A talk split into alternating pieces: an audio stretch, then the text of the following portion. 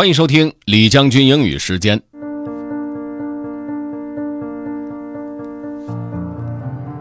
各位好，今天和大家分享的内容是关于健康和生活方式的。在我们生活当中，有各种各样的疾病的存在，这些疾病或多或少会给我们的身体造成影响。那么哪一种疾病是对我们的身体影响最大、最危险、最致死的疾病呢？我们今天来说一说吧。UN meeting will address world's most deadly infectious disease by Anna Matteo, September 24, 2018. From VOA Learning English, this is the Health and Lifestyle Report. Some diseases receive a lot of attention in the media. Viruses like Ebola virus disease, HIV, and influenza are just a few examples. However, None of them is the number one infectious disease killer around the world. Scientists say that tuberculosis or TB is the deadliest infectious disease.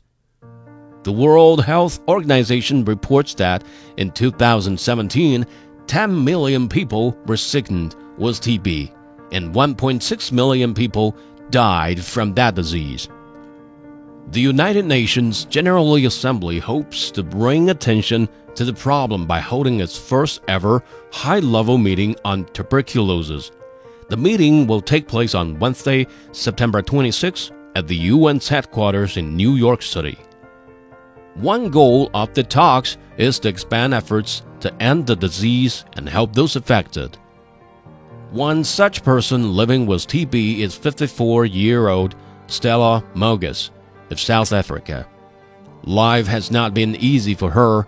She takes nine pills a day for her condition, far less than the 27 she used to take each day. She is unemployed, suffers from multi drug resistant tuberculosis, and has HIV, the virus that causes AIDS. She says people she knows, even close family members, keep a distance from her.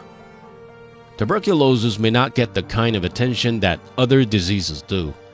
However, health experts warn that we should not ignore TB. Hank Tomlinson has the Division of Global HIV and TB at America's Centers for Disease Control and Prevention, CDC. He says that TB is a major health threat.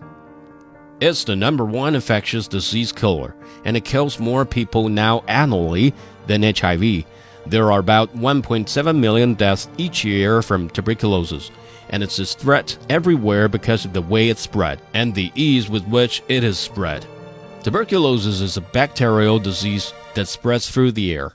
The people most affected are those who live and work closely with other people in small spaces and those with weak natural defenses for fighting disease. Health experts at the CDC say that about 2 billion people are infected with tuberculosis worldwide. Rebecca Martin is the director of the CDC Center for Global Health. She says that the preventative treatment is most important, especially for those with the latent or inactive form of TB. Getting them on treatment, which is less expensive, a shorter course, and the adherence is much higher, we can stop going on to active TB, which leads to spread of more TB. Scientists and health officials hope that the high level UN meeting will strengthen the fight against TB and possibly save millions of lives. And that's the Health and Lifestyle Report. Jill Craig reported this story for VOA News. Anna Matteo adapted her report for Learning English. Additional information from the World Health Organization and the Centers of Disease Control and Prevention, George Grow was the editor.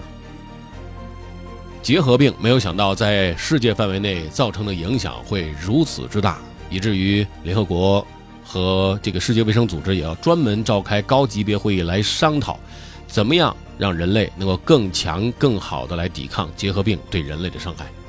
我们拭目以待吧，希望我们的生活的环境越来越好。如果你想回听本期节目，可以关注重庆之声的微信公众号“重庆之声”，点击品牌进入李将军英语时间就可以了。另外，还可以在喜马拉雅 FM 上搜索李将军。就可以找着我了。Okay, that's all for today. Thanks for listening. This is General Lee 李将军，下期节目见。